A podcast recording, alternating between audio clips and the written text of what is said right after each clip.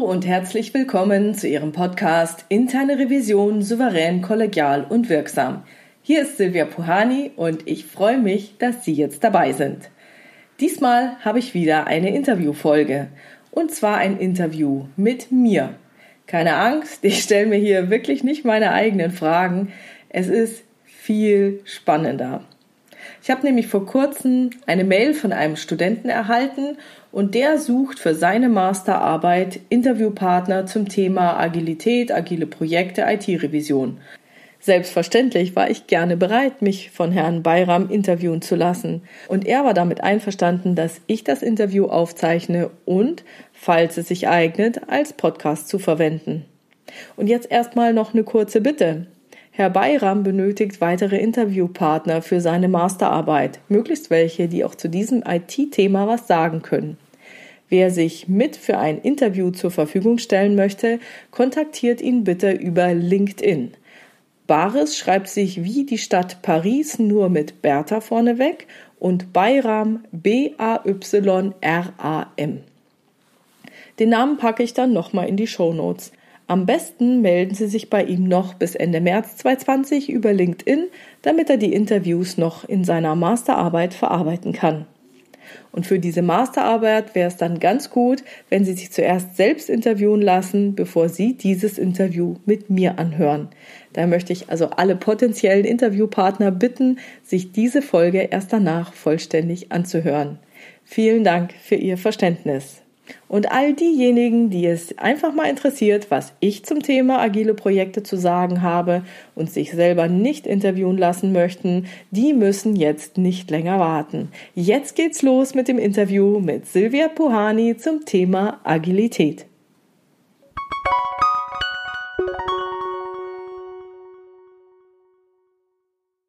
Ja, ich bedanke mich erstmals, dass Sie, dass Sie sich die Zeit genommen haben ähm, heute. Mein Name ist äh, Baris. Ich bin 28 Jahre alt und ähm, arbeite nebst meinem Studium in einer Krankenkassenversicherung in der IT-Revision in Zürich und äh, studiere nebenbei noch äh, Wirtschaftsinformatik und befinde mich jetzt äh, auch im letzten Semester. Ja, mein Praktikum im internen Audit habe ich jetzt kürzlich beendet und werde demnächst auch, ähm, also nach meinen Semesterklausuren im IT-Audit einsteigen. Ja, und dadurch, dass ich mich zurzeit in der IT-Revision befinde und Agilität ein sehr wichtiges Thema ist, möchte ich mich in meiner Thesis für das Zusammenspiel so zwischen Agilität und der internen Revision beschäftigen und äh, letztlich dann überprüfen, wie man agilen Projekten so als interner Auditor begegnen muss, damit man diese prüfen kann. Und meine Arbeit ist jetzt eher explorativ und ich befinde mich im Anfangsstadion und aus diesem Grund ist jetzt meine Expertise auch nicht so hoch. Das ist ja auch einer der Gründe, weshalb ich Sie angeschrieben habe, da Sie ein Experte sind in diesem Gebiet. Ich hoffe, ich, mal sehen. Also ich bin ja keine IT-Revisorin, aber ich ähm, hoffe, ich kann da was beitragen. Ja, generell interne, internes Audit, das, äh, das ist schon okay. Ich habe mir einige Fragen überlegt, so offene Fragen. Ich werde Sie hauptsächlich sprechen lassen und werde dann einfach ja ihren Input so transkribieren und äh, kategorisieren, damit ich dann das einfach dann für meine Masterthesis dann anwenden kann. Und die Fragen sind so, dass ich, dass ich jetzt drei Gliederungen habe. Also ich habe ich hab die gegliedert in Agilität, Risiken und Evidenzen. Ja, wir, wir würden dann einfach mit den Einstiegsfragen starten und ja. Schießen Sie los, ich bin gespannt. Okay.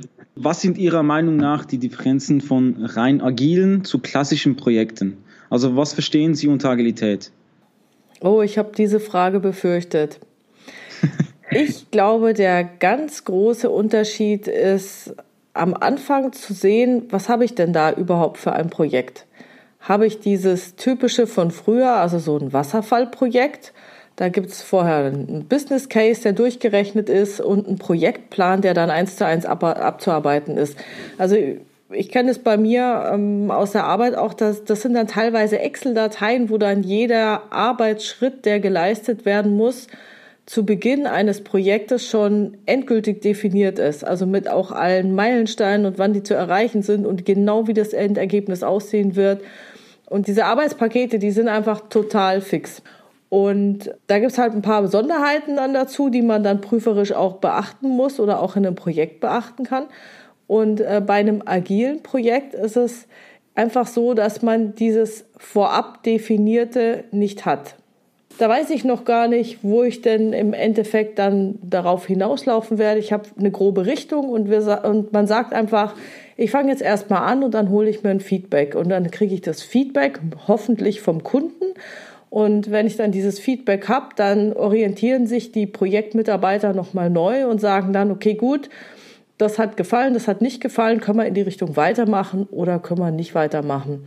Also in welche Richtung soll es denn weitergehen? Und das heißt einfach, dass agile Projekte für mich welche sind, die ähm, auf alle Fälle iterativ sind und inkrementell dann aufeinander aufbauen. Und wenn man sagt, okay, der, die Woche jetzt war irgendwie in Sand gesetzt, also hat dem Kunden nicht gefallen, geht man einfach nochmal einen Schritt zurück und versucht was Neues.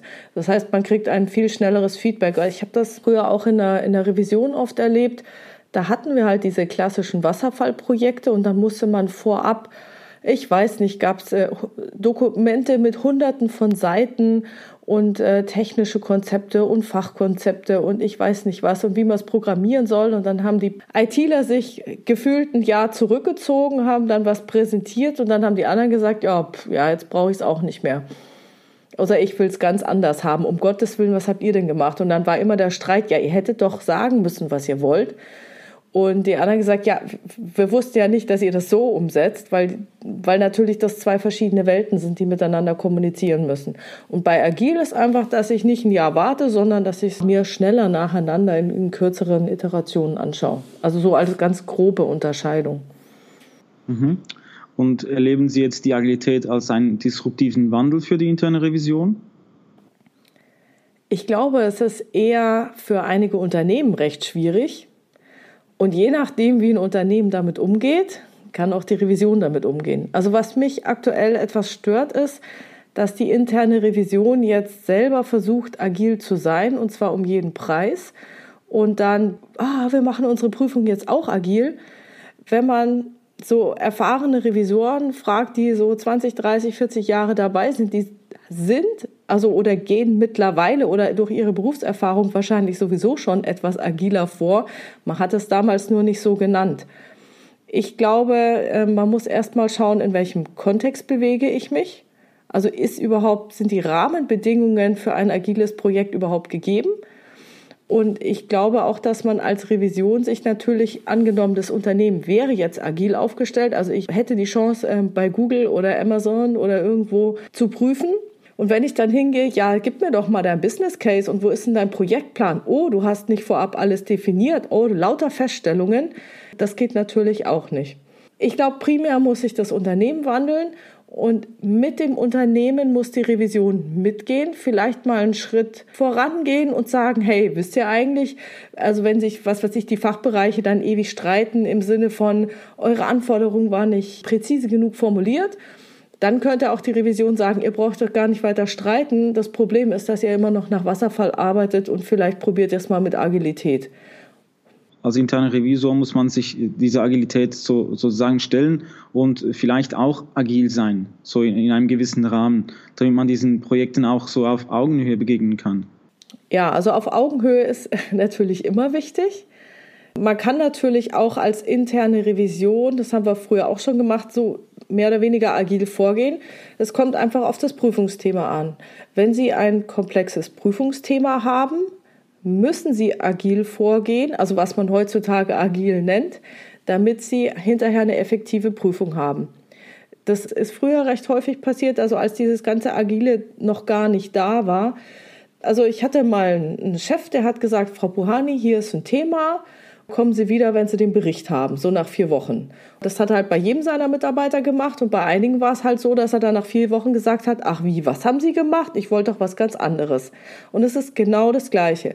Wenn man ein Prüfungsobjekt hat, das einer gewissen Dynamik unterliegt, wie vielleicht dann auch manchmal ein klassisches Projekt, das nicht so läuft und die Leute dann anders agieren, muss man als interne Revision sowieso immer iterativ vorgehen und Schritt für Schritt. Also das kann ich jedem nur empfehlen.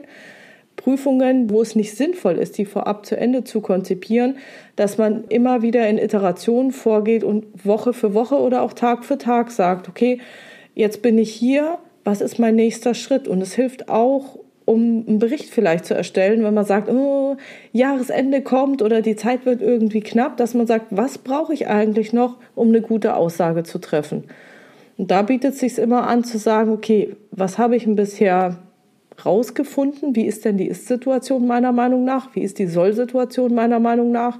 Und das mit dem Revisionspartner abzustimmen.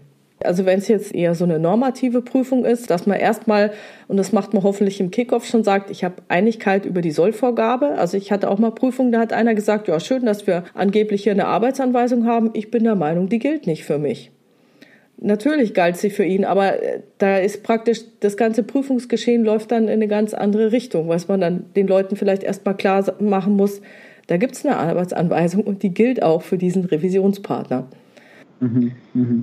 Ich hoffe, jetzt habe ich die Frage beantwortet. Bin ich, habe ich mich in Rage geredet. Also es bietet sich immer an, flexibel vorzugehen und seinen eigenen Stand abzugleichen. Wenn ich eine Aushackprüfung habe, also dass ich praktisch jede Frage vorab abschließend definieren kann und sie auch während der Prüfung nicht verändern muss, weil ich nur sage, die Antwort ist ja oder nein. Es gibt kein Grau. Dann kann ich eine Prüfung vorab konzipieren und dann kann ich sie auch Schritt für Schritt ausarbeiten. Und dann weiß ich auch nach der Hälfte der Punkte, dass die Hälfte der Zeit um ist, dass ich dann vielleicht gut im Rennen liege. Bei einer agilen Prüfung kann ich das nicht sehen. Da muss ich mich erst in das Thema einarbeiten, mit den Leuten reden. Und da kann auch nach der Hälfte der Zeit es so aussehen, als ob ich noch keinen Schritt vorangekommen bin, bis ich dann praktisch tief genug durchdrungen habe, um dann wirklich zu den guten Aussagen zu kommen oder die guten Fragen zu stellen, damit die Revisionspartner Erkenntnisse gewinnen. Und eine wichtige Unterscheidung ist auch, agile Prüfungen sollte man immer im Team machen, niemals alleine. Also man sollte sich als Revisor in Fällen, die nicht, ich sage mal, keine Schwarz-Weiß-Prüfungen sind, immer im Team. Und wenn man leider kein Team hat, weil die Abteilung vielleicht zu klein ist, dann immer wieder mit den Kollegen austauschen. Hey, wie siehst du das? Stelle vor, ich habe so und so gesehen, weil die Kollegen vielleicht dann immer noch mal tolle Ideen haben, wo es vielleicht noch andere Datentöpfe gibt oder was man vielleicht doch noch berücksichtigen müsste oder dass sie was gehört oder gelesen haben und sagen können, Mensch, hier an der Stelle, da habe ich aber was gesehen oder gehört. Schau dir das doch noch mal an. Und so, dass man dann wirklich ein schönes, rundes, möglichst objektives Bild hinbekommt. Okay, okay.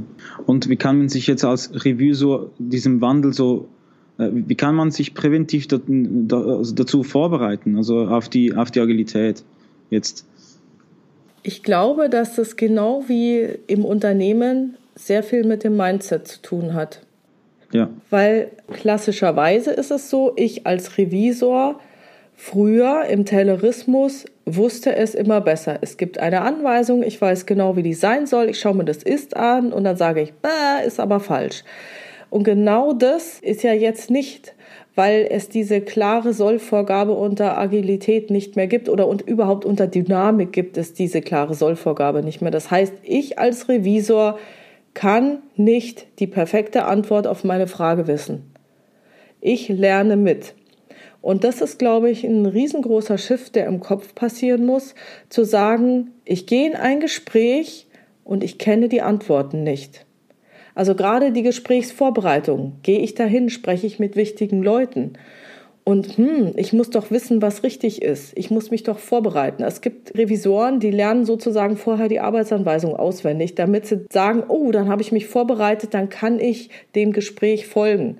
Das Problem ist nur, wenn man das zu sehr in Exzess treibt, dann führt es dazu, da sage ich immer, das ist so ähnlich wie Malen nach Zahlen. Ich habe eine Arbeitsanweisung, da steht drin, wie es sein soll. Dann erzählen mir die Leute was, dann hole ich mir vielleicht ein paar Beispiele oder lass mir irgendwie sonst noch was in der Praxis zeigen und dann versuche ich die Praxis zu dieser Arbeitsanweisung dazu zu bekommen. Und dann habe ich gar nicht diesen Horizont nach rechts und links zu gucken und zu sagen, Mensch, vielleicht ist die Welt ganz anders und die erzählen mir nur, sie würden wie nach der Arbeitsanweisung handeln. In der Realität ist es aber eine ganz andere Sache.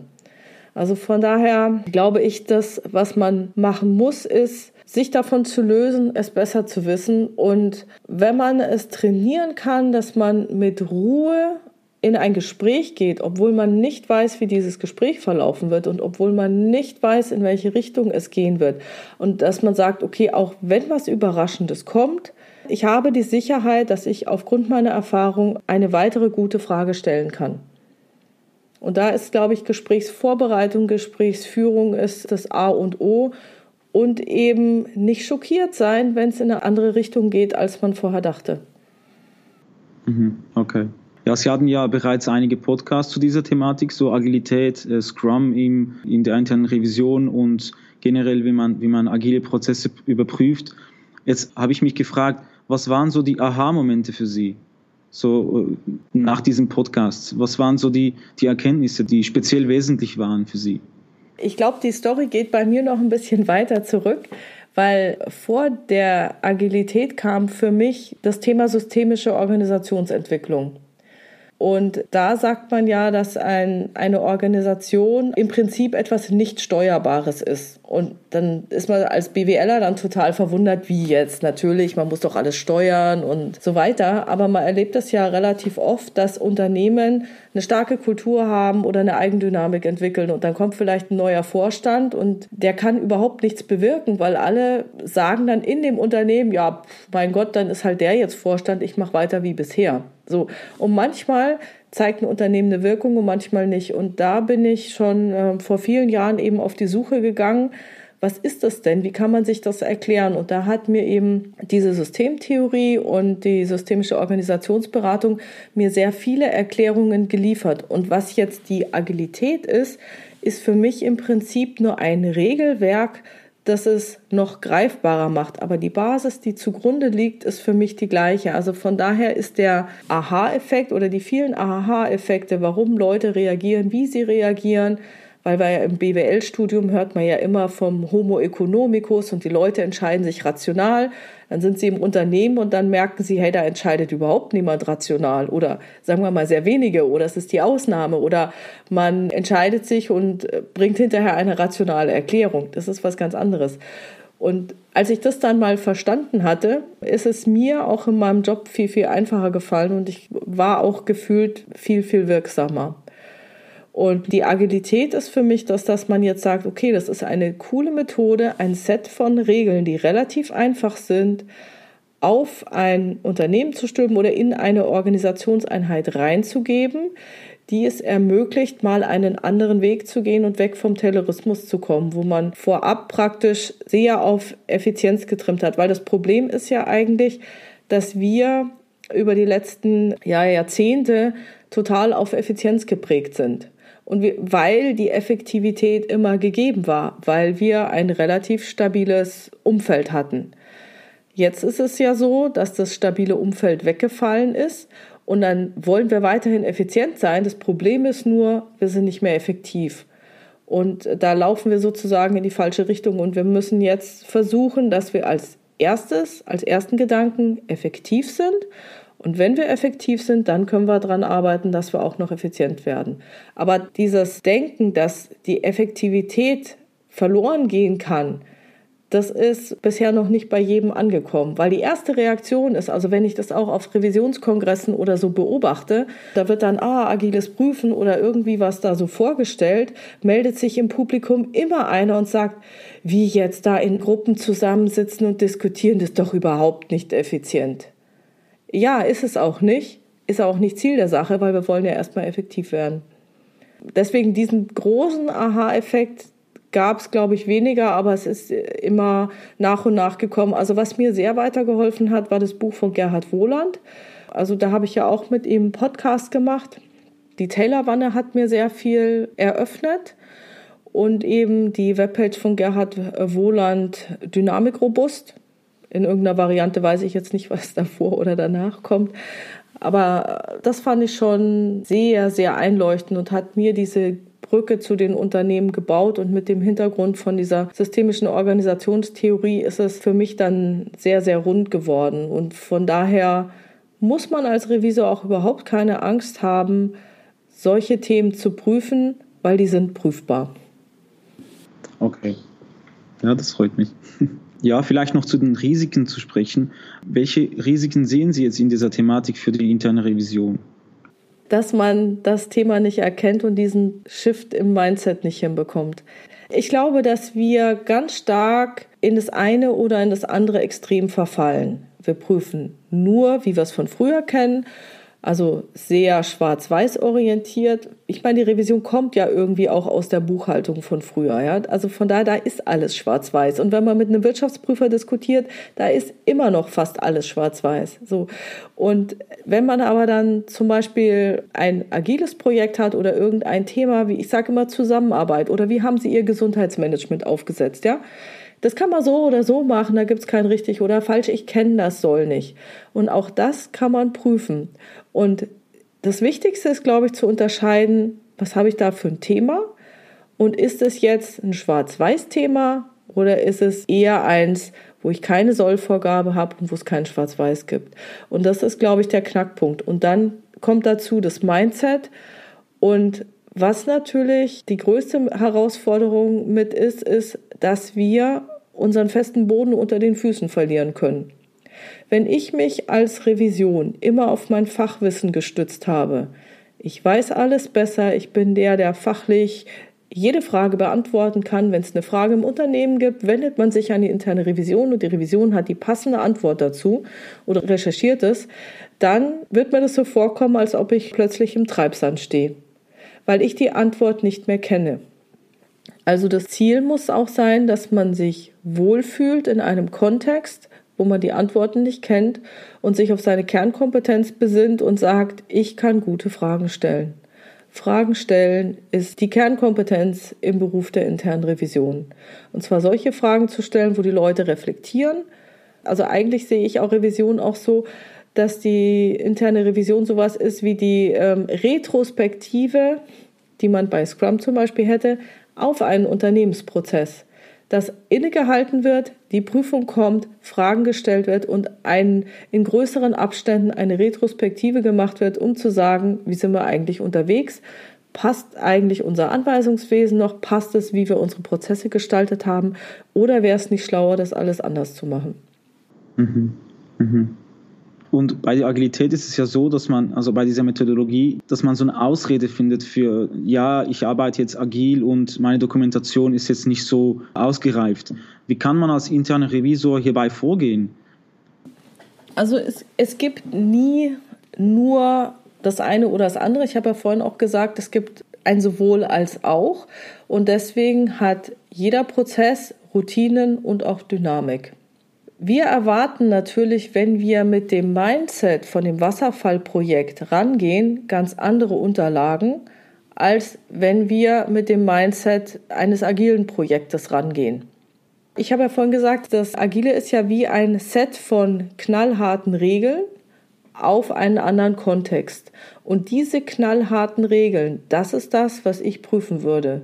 Also, wenn da gesagt wird, wir treffen uns jeden Morgen 15 Minuten. Und wenn einer vom Thema abweicht, wird eingegriffen. Und was weiß ich, ein Sprint dauert so lange und wir machen wirklich diese Retrospektive. Dann würde ich sagen, hey Leute, was ist denn bei eurer Retrospektive rausgekommen? Wie ist denn euer Projekt gelaufen? Wie oft habt ihr tatsächlich die Richtung gewechselt? Wenn es jetzt ein iterativer, inkrementeller Prozess ist, dann möchte ich auch in dem Verlauf, wenn ich mir das anschaue, ein paar Irrungen und Wirrungen sehen. Wenn ich das nicht sehe und das schnurstracks durchläuft, hätte ich meine Zweifel dran, dass das wirklich ein agiles Projekt ist und dass die dann nicht nur eine Show abziehen. Okay, okay. Also dass man auch die sozusagen die Maturität der Agilität im Unternehmen letztlich auch prüfen kann. Sicher, natürlich. Also man kann ja hinterher auch sagen, okay, welche Erkenntnisse hattet ihr denn über die Zeit? Also passt jetzt dieses Gelebte dazu, dass sich das irgendwie ausgewirkt hat? Also das muss nicht mal ein agiles Projekt sein, sondern ähm, ich habe mal was geprüft. Das war ein ganz normales Wasserfallprojekt und ich habe das Projektcontrolling vermisst. Und dann hieß, haben die Projektleiter, als ich gesagt habe, Mensch, wo ist denn euer Projektcontrolling? Ja, nee, das haben wir schon. Ja, wo denn? Ja, das sind wir selber. Okay, jetzt sagen die als Projektleiter, sie sind selber das Projektcontrolling. Und das Projekt war jetzt nicht grün, sondern gelb-orange mit Tendenz ins Rote. Dann kann ich doch sagen, okay, wo sehe ich eure Steuerungsimpulse? Das Projekt ist jetzt nicht auf grün. Wenn ihr das Controlling seid, dann sagt mir, an welcher Stelle ihr wann, wie, wo eingegriffen habt. Habt ihr eine Mail dazu oder, oder, oder. Mhm. Und es ist genau das Gleiche, was ich bei einem agilen Projekt dann auch tun würde. Das heißt, wenn jemand seinen Job macht, muss er Impulse geben. Also Sie können ja auch sagen, wie oft hat euch der Scrum Master zusammengepfiffen oder wo habt ihr was gelernt? Wo habt ihr eure Vorgehensweise verändert? Wenn Sie diese Rahmenbedingungen prüfen, dann wissen Sie auf alle Fälle, ob Agilität eine Show ist oder ob es wirklich gemacht wird.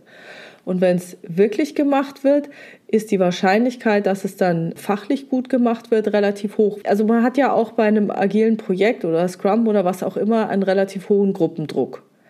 Also da sind, weiß nicht, fünf, sieben Leute zusammen und wenn einer nicht leistet, müssen es die anderen ausbügeln. Mhm. Von daher kann man davon ausgehen, dass eine Gruppe, die länger Bestand hat, dass da Leute sein werden, die alle ein gewisses Leistungsniveau haben. Sonst gäbe es da Stress und das würde nicht harmonieren und das würde man in der Kommunikation merken und am Projektfortschritt. Dass die Leute sich beschweren und sagen, wie soll ich mit dem zusammenarbeiten, der macht doch nichts.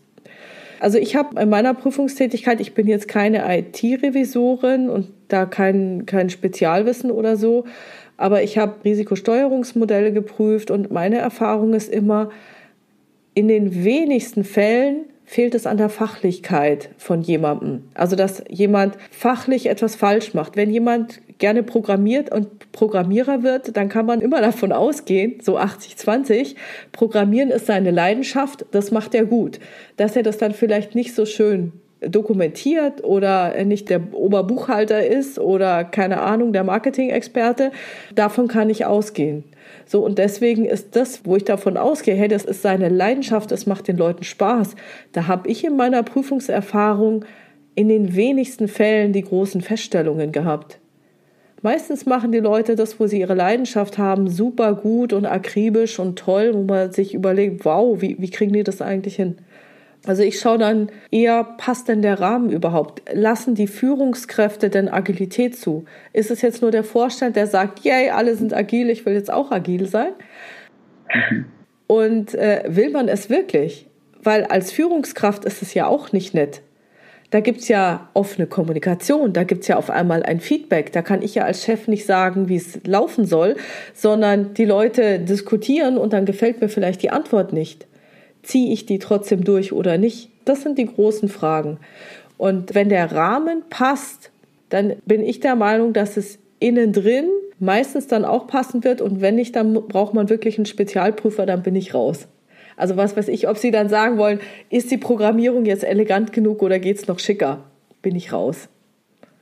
Aber ob überhaupt der Rahmen stimmt, lässt der Chef die Freiheit, verkraftet der Chef, wenn er eine Rückmeldung kriegt und es geht in eine andere Richtung, als er will, Sowas kann man gut prüfen.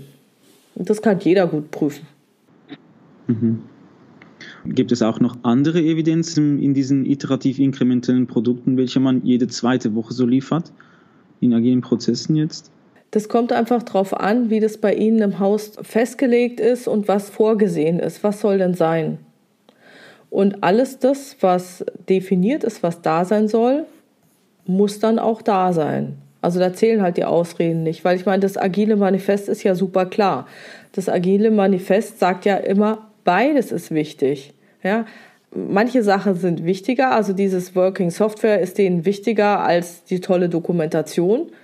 Ja, kann ich auch nachvollziehen, aber es das heißt ja nicht, Hauptsache die Software läuft und dokumentieren muss ich gar nichts. Also es muss beides sein. Bloß, es nützt mir auch nichts, eine tolle Dokumentation und es läuft nicht.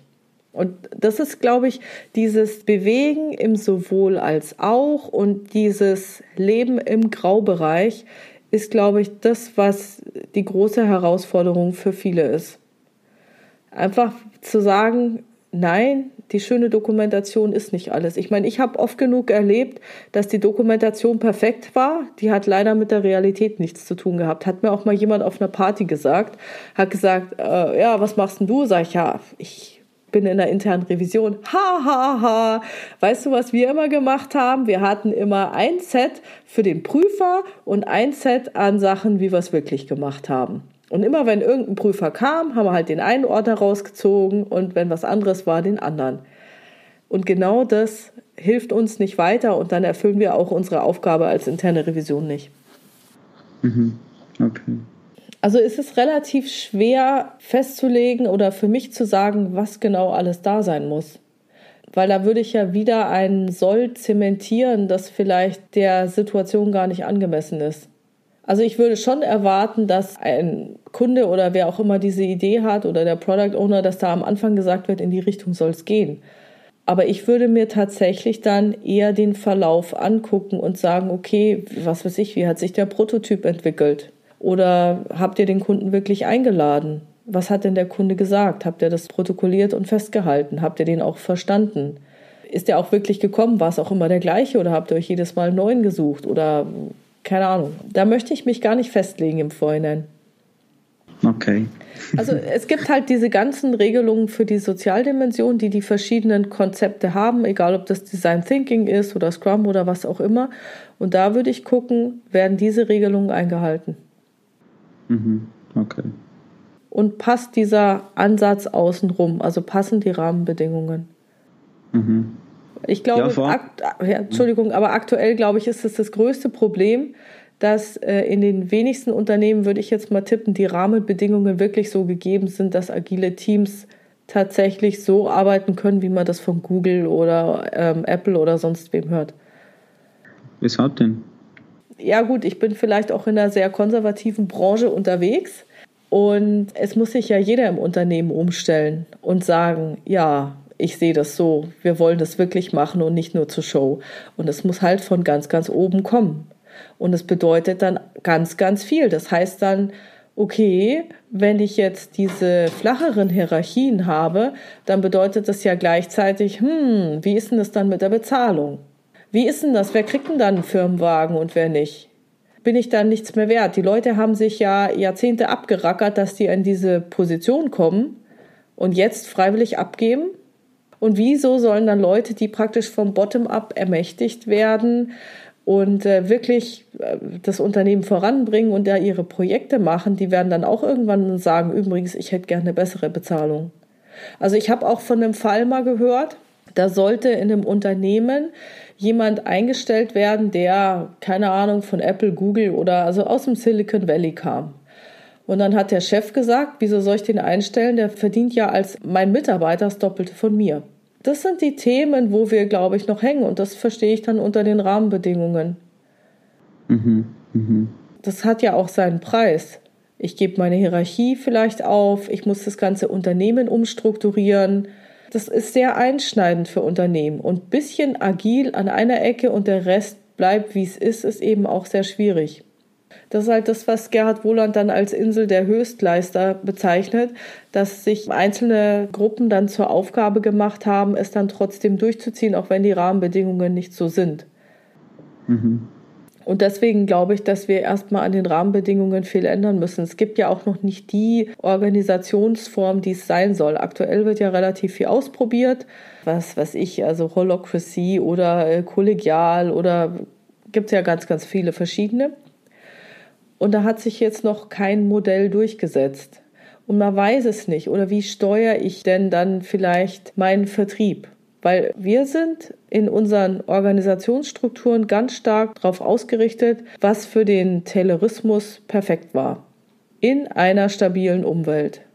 Und jetzt müssen wir flexibler werden. Und dazu passen unsere alten Strukturen nicht und wir müssen unsere alten Strukturen überdenken. Und da ist es, glaube ich, für ein Startup einfacher, von der grünen Wiese zu starten und sich die Strukturen entwickeln zu lassen und die flachere Hierarchie umzusetzen, als in einem etablierten Unternehmen zu sagen, ach und übrigens, wir kippen das jetzt, es gibt keine Hierarchie mehr oder kaum mehr Hierarchie oder sowas. Also wenn es ein richtig großes Unternehmen ist, stelle ich mir das persönlich sehr, sehr schwer vor. Also ich weiß, dass es auch gelungen ist mhm. bei einigen Unternehmen. Ich glaube, dass das eine super große Herausforderung ist und dazu muss es eben von ganz oben runterkommen. Ja. Okay. Ja, es ist ja so, dass man natürlich näher beim Kunden sein möchte und dadurch die Dynamik sich natürlich ändert und auch die Anforderungen der Kunden. Und aus diesem Grund ist es natürlich sehr wichtig, dass man halt wirklich auch agil wird. Und auch für die Revisoren denke ich jetzt, dass es immer wichtiger wird, dass man so mit der Zeit geht, damit man diese Agilität auch begegnen kann. Ja, stimme ich total zu. Nur es war halt vorher auch schon so, dass der, also ist es jetzt nicht so, dass der Kunde sich plötzlich was Neues überlegt. Gut, die Welt wird immer schnelllebiger. Und was ich natürlich privat sehe, möchte ich natürlich beruflich auch haben. Ja, also wenn ich privat einen besseren Computer habe als in der Arbeit oder ich weiß, was weiß ich, wenn ich bei Google was eingebe, wie schnell ich mein Suchergebnis habe, dann erwarte ich das von jedem anderen Unternehmen auch, egal wie klein das ist. Also da sind einfach die Ansprüche in der Gesellschaft richtig gestiegen. Stimmt. Und ich glaube, der Kunde hat sich vorher auch was anderes gewünscht. Und das hat man ja dann auch gesehen, weil das ist ja nicht ohne Grund, dass diese agilen Projekte oder dieses agile aufkam. Der Kunde hat festgestellt, hey, was die mir anbieten, möchte ich nicht. Also ich weiß auch aus meinem eigenen Leben, früher als ganz normaler Kunde, habe ich mir oft gedacht, mein Gott, warum bieten mir die sowas nicht an? Ich brauche aber genau was anderes. Und da hätte ich mir mehr Dialog gewünscht. Mhm. Aber ja, damit man das als Revisor jetzt nicht schwarz-weiß sieht, so wie Sie gesagt haben, so, dass man die Grautöne auch sieht, das ist schon eine Challenge für die Revisoren, würde ich mal meinen. Ja, und äh, das ist halt was, was dann natürlich auch ganz andere kommunikative Fähigkeiten erfordert. Vorher konnte ich sagen, ja, nö, ist falsch. So, da muss ich auch nicht lang diskutieren. Wenn ich sage, ich habe eine Arbeitsanweisung, die akzeptiert ist, und es ist eine Abweichung von dieser Arbeitsanweisung. Da muss ich nur sagen, hey, da fehlt was oder das ist nicht richtig. Und dann werden die Leute sagen, oh ja, stimmt, machen wir nächstes Mal besser. Da muss ich nicht lange rumdiskutieren. Wenn ich jetzt aber keine Sollvorgabe mehr habe, bleiben wir mal beim Thema, ich prüfe das Gesundheitsmanagement. Kein Mensch weiß, wie man das am optimalsten macht und dass da auch wirklich das Geld nicht rausgeschmissen wird, sondern was Gutes dabei rumkommt. So. Wenn ich jetzt da in so ein Gespräch gehe, dann, und ich habe die Idee, dass irgendwas anders gemacht werden muss, dann muss ich da argumentieren, dann muss ich diskutieren, dann muss ich zuhören können. Viele Revisoren mussten früher überhaupt den Fachbereich nicht sehen. Die haben sich die Unterlagen liefern lassen, haben die selber in ihrem Büro ausgehakt, haben dann den Fachbereich mit Prüfungsergebnis konfrontiert. Und das geht halt nicht mehr. Ich muss in den Dialog gehen und ich muss mir darüber bewusst sein, dass es auch gute Gegenargumente gibt. Und ich muss mir auch bewusst sein, dass ich nicht selber an alles denken kann. Und dieses gemeinsame Entwickeln von einer guten Lösung, das ist, glaube ich, das, wo die interne Revision in Zukunft viel stärker hin muss. Und dann hilft es halt auch nicht mehr, die Leute nur zu einem Fachseminar zu schicken, um zu sagen, ja, die Fachkompetenz muss erhöht werden, dann läuft die Prüfung. Da müssen ganz andere Kompetenzen entwickelt werden. Mhm. Okay. Ja, also meine Fragen wäre ich jetzt eigentlich durch. Fällt Ihnen jetzt noch etwas zu dieser Thematik ein, was ich jetzt vergessen habe oder etwas Wichtiges ist jetzt in Bezug auf das Zusammenspiel zwischen der Agilität und der internen Revision? Ich glaube, also man sollte mehr in Teams arbeiten und damit ein agiles Projekt wirklich in Fahrt kommt, müssen Leute sich einbringen. Also gilt in der internen Revision in der TÜM-Prüfung genauso wie auch beim Revisionspartner im Fachbereich bei einem agilen Projekt. Und das funktioniert am allerbesten, wenn die psychologische Sicherheit da ist, dass man zwischenmenschliche Risiken eingeht. Also wenn ich zu meinem Kollegen sage, hör zu, ich komme nicht weiter, ich hänge hier fest und den anderen um Hilfe bitte und dann davon ausgehen kann, dass mir das hinterher nicht von irgendeinem reingedrückt wird, der dann sagt, oh, die Frau Puhani, die hat ja gar keine Ahnung oder das meinem Chef erzählt oder sonst irgendwie was. Mhm. Und das, glaube ich, wird mit das interessanteste Prüfungsthema für die Zukunft sein. Liegt eine ausreichende psychologische Sicherheit vor, sodass die Unternehmen tatsächlich vorankommen und diese agilen Projekte wirklich Fahrt aufnehmen können? Und das ist für alle Führungskräfte besonders wichtig. Setze ich die richtigen Rahmenbedingungen, halte ich es aus und schaffe ich es dann auch, nicht beleidigt zu reagieren, wenn ich eine Rückmeldung bekomme, die mir nicht gefällt oder nicht, weiß ich nicht, überzureagieren oder jemanden dann doch eine reinzuwürgen, wenn er sich getraut hat. Das darf ich dann auf keinen Fall mehr machen. Und das muss eben durch das ganze Unternehmen auch gegeben sein. Das ist jetzt Hört sich an, als ob es sehr weit weg von Agilität ist. Ich glaube aber, dass es die Kernkomponente ist. Das ist auch übrigens das, was Google analytisch herausgefunden hat, was der größte und entscheidendste Erfolgsfaktor ist für ihre Teams. Die haben verschiedene Faktoren getestet. Ich weiß nicht, ob Sie das kennen. Projekt Aristoteles von Google. Das hat mir gar also, nichts, nein.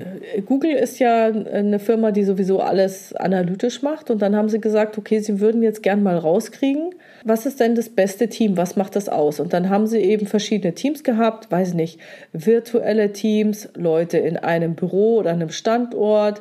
Dann hatten sie welche, wo sie gesagt haben, boah, ich tue jetzt nur die Cracks und die super Überflieger zusammen. Ähm, also, weil wenn die alle super intelligent sind, dann wird ja hinterher auch was ganz, ganz Tolles rauskommen.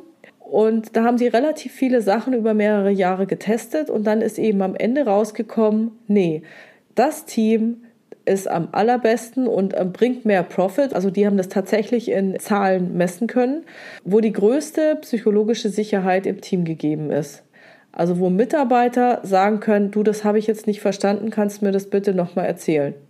Und es ist genauso das gleiche bei der Revision auch ich war auch schon mal in der Situation, da hat der Fachbereich mir was erzählt. Und sich dann zu trauen und zu sagen, Entschuldigung, können Sie es bitte nochmal anders erläutern, ich habe es noch nicht verstanden. Und zwar nicht nur, weil es eine Masche ist und der andere vielleicht da irgendwie mit Fachbegriffen um sich wirft und Verwirrung stiften will, gibt's auch, ja. Aber in ganz normalen Situationen, wo man einfach sagt, könnten Sie es mir bitte nochmal auf eine andere Art und Weise erklären. Dann kann es natürlich passieren, dass er sagt, mein Gott, stehen Sie total auf dem Schlauch, checken Sie überhaupt nichts, schicken, schicken Sie doch mal einen Kollegen vorbei, der das besser versteht. Ja? Das ist natürlich die Gefahr, in die man sich begibt als Revisor. Aber tatsächlich so einen Mut zu haben und den Kollegen zu sagen, ich habe deine Erklärung nicht verstanden, kannst du es mir bitte nochmal anders sagen? Oder zum Beispiel auch zu sagen, ach echt, da gibt es eine Vorschrift, welche ist denn das? Wo finde ich denn die? Wer gibt denn vor seinen Kollegen zu, dass er irgendwas nicht weiß? Die wenigsten.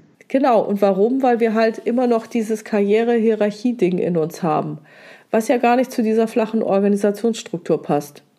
Und deswegen glaube ich, ist auch dieses Personalstruktur, das Vergütungssystem entscheidend dafür zu sagen, oder, oder welcher Hierarchien habe ich, welche Aufstiegsmöglichkeiten habe ich. Oh gut, ich meine, die, bei der jüngeren Generation ist ja so, Geld ist nicht alles, Hauptsache es ist interessant und so weiter, aber das muss ja alles irgendwie zusammenpassen. Und wie will man das organisieren? Und das finde ich zurzeit mit das spannendste Thema und ich glaube, wenn man diesen Aspekt der psychologischen Sicherheit mit reinnimmt, wäre es ein sehr wichtiges Prüfungskriterium für die Revisoren. Okay. Gibt es sonst noch etwas, was Sie mir auf den Weg geben möchten? So? Für Ihre Masterarbeit? Genau. Mm. Ich glaube, Sie müssten mit verschiedenen Leuten sprechen, die unterschiedliche Ansichten haben, um sich dann ein Bild zu machen. Und ich weiß jetzt nicht, wie Ihr Titel genau lautet, aber ich könnte mir vorstellen, dass Sie nicht einen abschließenden Fragenkatalog erstellen können. Und wenn, dann wird dieser Fragenkatalog nicht so sein im Endergebnis, dass man ihn mit Schwarz-Weiß beantworten kann, sondern ich nehme an, Ihr Fragenkatalog wird offene Fragen haben und vielleicht prinzipienorientierte Vorschläge, wie es sein sollte. Also das glaube ich sowieso, dass die Regelungen, die wir aktuell haben, weiter gelockert werden müssen, dass sie nicht mehr diesen normativen Charakter haben werden, sondern dass sie viel, viel stärker prinzipienorientiert sein werden. Ja, das hätte ich auch gesagt. Mhm.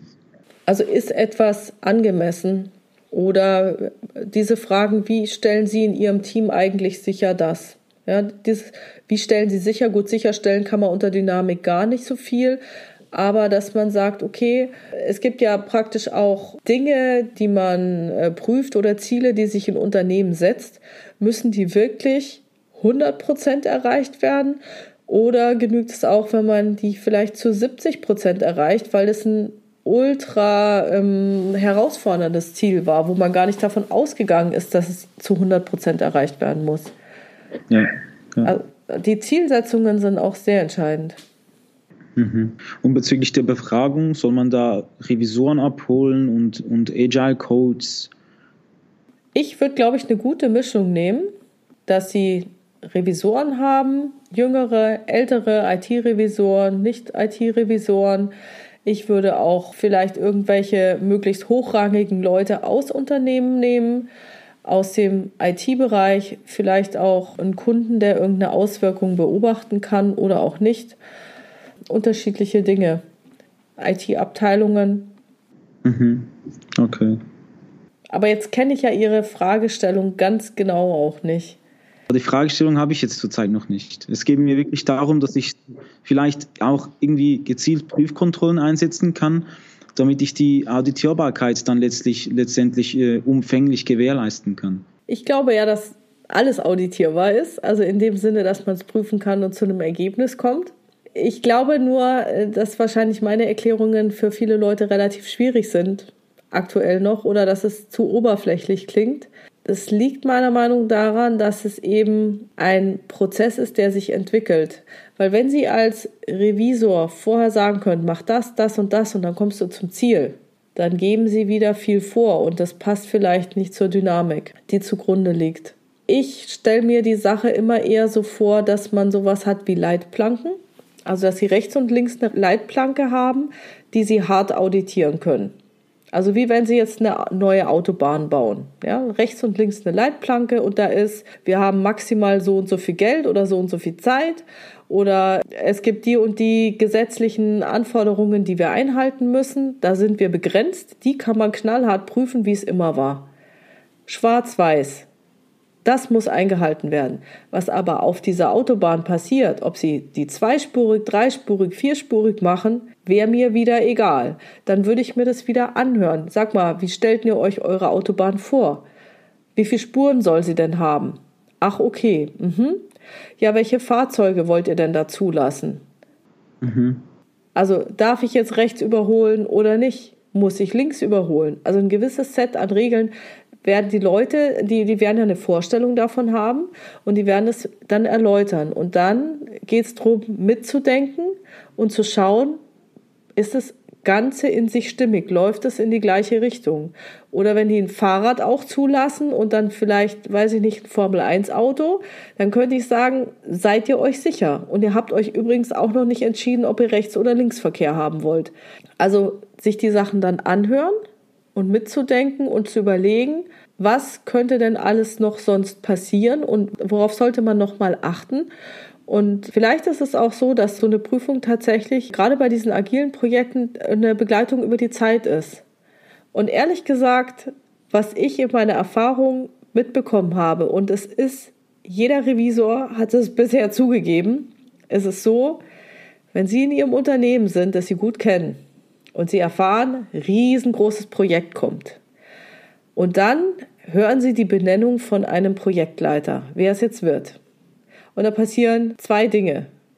Wenn es jemand ist, wo Sie sagen, wenn der das Projekt kriegt, und die, solche Leute gibt es in jedem Unternehmen, wenn Sie sagen, der Typ kriegt das Projekt, könnt ihr vergessen, müssen wir sofort prüfen. Oder Sie sagen, der andere kriegt das Projekt, der super gut ist, Sie können es vielleicht auch gar nicht festmachen, woran es liegt, aber Sie wissen, den kenne ich, wenn der das Projekt kriegt, Bauchgefühl, das wird laufen. Das gibt's. Und es ist genau das, was wir Revisoren die ganze Zeit versuchen, in unserer Risikoorientierung zu quantifizieren. Welche Projekte sind wesentlich? Welche prüfen wir? Man kann ja nicht reinschreiben, also wenn der Typ das kriegt, dann ist es ganz schlecht, weil da sagen wir immer, hm, das können wir doch nicht machen, wir müssen doch objektiv sein und das ist ja wieder ein Bauchgefühl oder so. Fakt ist aber, dass wir so ein Gefühl haben. Und ich glaube, wir müssen stärker uns auf unsere Intuition verlassen und da auch stärker mit reingehen. Auch wenn wir es nicht quantifizieren können, muss es nicht schlecht sein. Dieses ganze Thema Prüfernase. Früher hatte ich ganz viele Kollegen, die hatten eine Prüfernase und dann gab es so einen Gegentrend. Nein, weil dann die Geprüften haben sich dann beschwert, ja. Einige von den Revisionspartnern haben gesagt, oh, wenn sie den schicken, der findet immer so viel, ich will mal jemand anders haben. Ja, und jemand anders findet nicht so viel. Und dann war gesagt, nein, wir schreiben jetzt ganz detaillierte Prüfungskonzepte. Dann ist sichergestellt, egal wer da hingeht, der findet genau das Gleiche raus wie der andere. Das funktioniert nur nicht, weil unsere Welt so nicht funktioniert.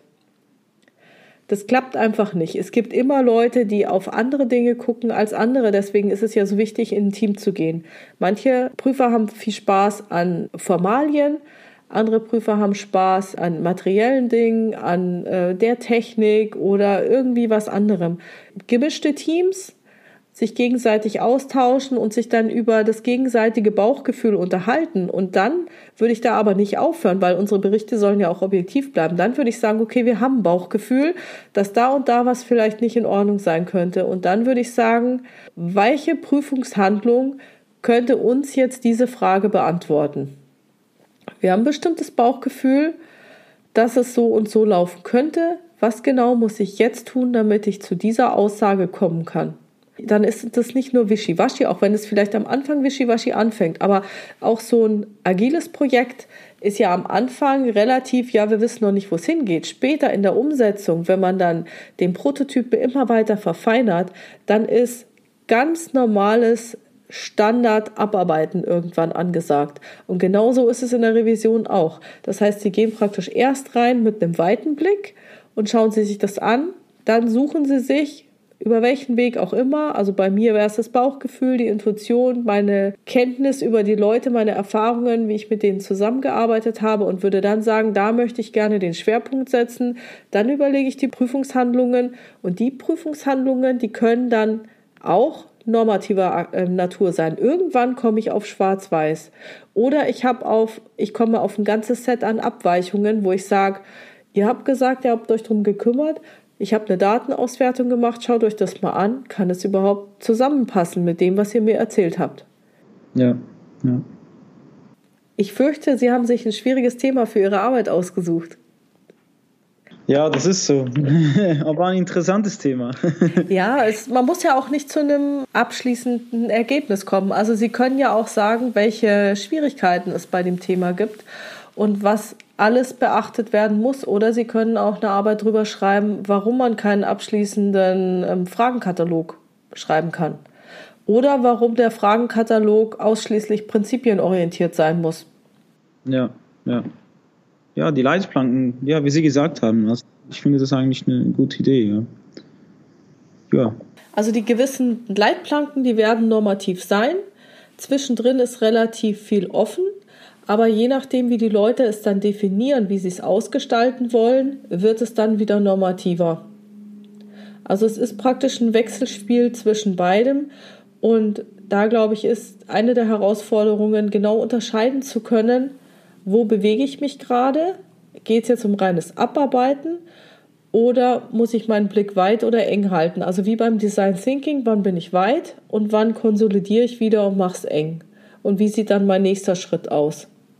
Ja, okay. Ja, es gibt ja auch bei Agilität jetzt äh, gibt's, gibt es Scrum, Kanban und so weiter. Vielleicht gibt es auch irgendwie äh, Methoden, welche, welche einfacher zu prüfen sind und Methoden auch, welche irgendwie schwieriger zu prüfen sind. Das würde mich jetzt auch interessieren. Also einige dieser Methoden haben eine sehr starke Reglementierung der Sozialdimension. Also sie haben ja sonst in der Prüfung klassischer Natur die Sachdimension und die Zeitdimension. Sie prüfen die Zahlen, Daten, Fakten und gehen in die Vergangenheit. Und dann wird es schon schwierig, wenn Sie praktisch ein Projekt prüfen und die Zeit sozusagen mitläuft. Das ist schon herausfordernd. Was jetzt passiert bei Agilität ist, dass um die Komplexität zu beherrschen, wird die Sozialdimension, die es gibt, geregelt. Also wann unterhalten wir uns, wie unterhalten wir uns und ist es im Prinzip ein Brainstorming oder ähm, eine Retrospektive oder oder oder. Und das ist jetzt ein neues Set von Regeln, der auch geprüft werden muss. Und der lässt sich halt ein bisschen anders prüfen. Geht auch, aber es ist halt nicht mit Zahlen, Daten, Fakten belegbar, sondern über andere Artefakte. Ja, ja. Gut. Sehr schön. Ja, schwieriges Thema, aber ja, ich freue mich darauf. Danke vielmals. Kein Problem. Danke. Schönen Abend noch. Danke. Ja, tschüss. Tschüss.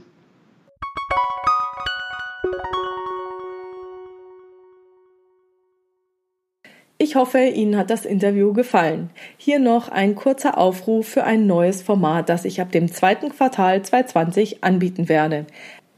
Ab dem zweiten Quartal 2020 werde ich ein Live-Online-Gruppencoaching anbieten, bei dem Sie gegenüber allen anderen Teilnehmern anonym bleiben können, ich aber mit Ihnen interagieren und Rückfragen stellen kann. Dies bedeutet, dass niemand weiß, wer Sie sind oder in welcher Firma Sie arbeiten. Wahrscheinlich werden Sie dann auch mir gegenüber anonym bleiben können. Das muss ich aber erst noch testen, ob dem wirklich so ist. Stellen Sie sich das Ganze so vor wie bei einer Videokonferenz, bei der Sie Ihr Bild ausgeschaltet haben. Niemand kann Sie sehen und Sie können mit mir entweder verbal oder per Chatfunktion interagieren, mir Ihre Fragen stellen. Und die Fragen werde ich dann gegebenenfalls vorlesen und live für alle beantworten. Mich werden Sie also sehen können. Sie können sich über einen Link oder eine Telefonnummer einwählen. Wenn Sie sich über den Link einloggen, dann geben Sie sich bitte ein Pseudonym, damit ich weiß, wer jetzt welche Frage stellt oder wenn ich sage, okay, jetzt kommt die Frage von A oder B oder C, damit Sie auch wissen, okay, gut, Ihre Frage wird jetzt beantwortet. Wenn Sie sich über ein iPhone oder Smartphone oder Tablet einwählen, dann sollten Sie vorab diese App Zoom Cloud Meetings herunterladen, ZOOM Cloud Meetings, damit Sie über die App den Chat nutzen können. Falls Sie sich nicht über den Link, sondern über eine Telefonnummer einwählen, dann sollten Sie Ihre Rufnummer unterdrücken, damit diese nicht für alle anderen Teilnehmer zu sehen ist. Falls Sie sich per Telefon einwählen wollen, hat dies für Sie den Nachteil, dass Sie mir Ihre Fragen dann nicht per Chat stellen können, sondern das müssten Sie dann über die Audiofunktion tun. Wie auch immer Sie teilnehmen möchten, haben Sie die Möglichkeit, Ihre Fragen zu stellen, die dann von mir live beantwortet werden. Zusätzlich können Sie zuhören, wie ich die Fragen der anderen Teilnehmer beantworte. Sie können also ganz entspannt erleben, dass uns Revisoren meist ähnliche Fragen umtreiben. Da Sie ja meinen Podcast, meine Artikel und auch mein Buch kennen, wissen Sie, welche Fragen sich lohnen werden, mir zu stellen oder bei welchen Themen Sie noch tiefer einsteigen wollen, noch mehr Hintergrund brauchen oder Tipps für die praktische Umsetzung benötigen. Da ich diese Technik auch mit mehreren Teilnehmern vorab testen möchte und mich auch wirklich mit allen Funktionen vertraut machen möchte, werde ich vorab einige kostenlose Probeläufe im Februar und März 2020 durchführen. Hierfür können Sie mir gegenüber ebenfalls zu 100 Prozent anonym bleiben. Ich habe das deswegen so gemacht, die Einwahldaten und den Link, den sehen Sie auf meiner Webpage, auf Xing und auf LinkedIn. Und damit Sie sich dann darüber einloggen können, gehen Sie auf meine Webpage www.puhani.com, schauen Sie unter Angebote und dort beim Live-Online-Gruppencoaching, da steht das Datum, die Uhrzeit und alle Informationen, wie Sie daran teilnehmen können. Kleiner Tipp noch, Zoom ist ein Anbieter aus den USA. Machen Sie sich also bitte mit den Datenschutzrichtlinien von Zoom vertraut. www.zoom.us. Wer also Interesse hat, mir für diese technischen Tests zur Verfügung zu stehen und wenn alles klappt, seine Fragen kostenlos beantwortet zu bekommen, kann sich schon mal freuen. Am Donnerstagabend, den 13. Februar, geht es um 19 Uhr los. Den Link zum Einloggen finden Sie auf meiner Webpage www.puhani.com unter Angebote. Und hoffentlich auch auf Xing und LinkedIn. Ab dem zweiten Quartal 2020 startet dann, wenn die technischen Tests funktioniert haben und ich sicherstellen kann, dass Sie auch über die bezahlte Variante anonym bleiben können, das kostenpflichtige Gruppencoaching. Wer keine Lust auf ein Gruppencoaching hat, kann sich selbstverständlich jederzeit auch für ein Einzelcoaching bei mir melden. Das ist dann allerdings etwas teurer als das Gruppencoaching. Falls Sie weiterhin Fragen für den Podcast haben, schreiben Sie per Mail an info@puhani.com oder nutzen eines der Kontaktformulare auf meiner Webpage www.puhani.com. Wie Sie wissen, habe ich dort nicht nur eine offene, sondern auch eine anonyme Variante für Sie vorgesehen. Und die Fragen greife ich dann gerne in weiteren Podcasts auf. Wenn es Ihnen gefallen hat, dann teilen Sie diesen Podcast bitte gerne in Ihrer Community. Erzählen Sie von dem Live-Online-Gruppencoaching, das es jetzt noch im Februar und März kostenlos für alle gibt. Und ich muss auch sagen, die Teilnehmeranzahl ist begrenzt. Also ab einer bestimmten Anzahl ist einfach Schluss. Die, die zuerst eingeloggt sind, werden dran teilnehmen können. Vielen Dank für Ihre tollen Rückmeldungen, Ihre Bewertungen und danke, dass Sie zuhören. Bleiben Sie dran, hören Sie gerne wieder rein in Ihren Podcast Interne Revision souverän, kollegial und wirksam. Mein Name ist Silvia Puhani und ich wünsche Ihnen erfolgreiche Prüfungsprozesse.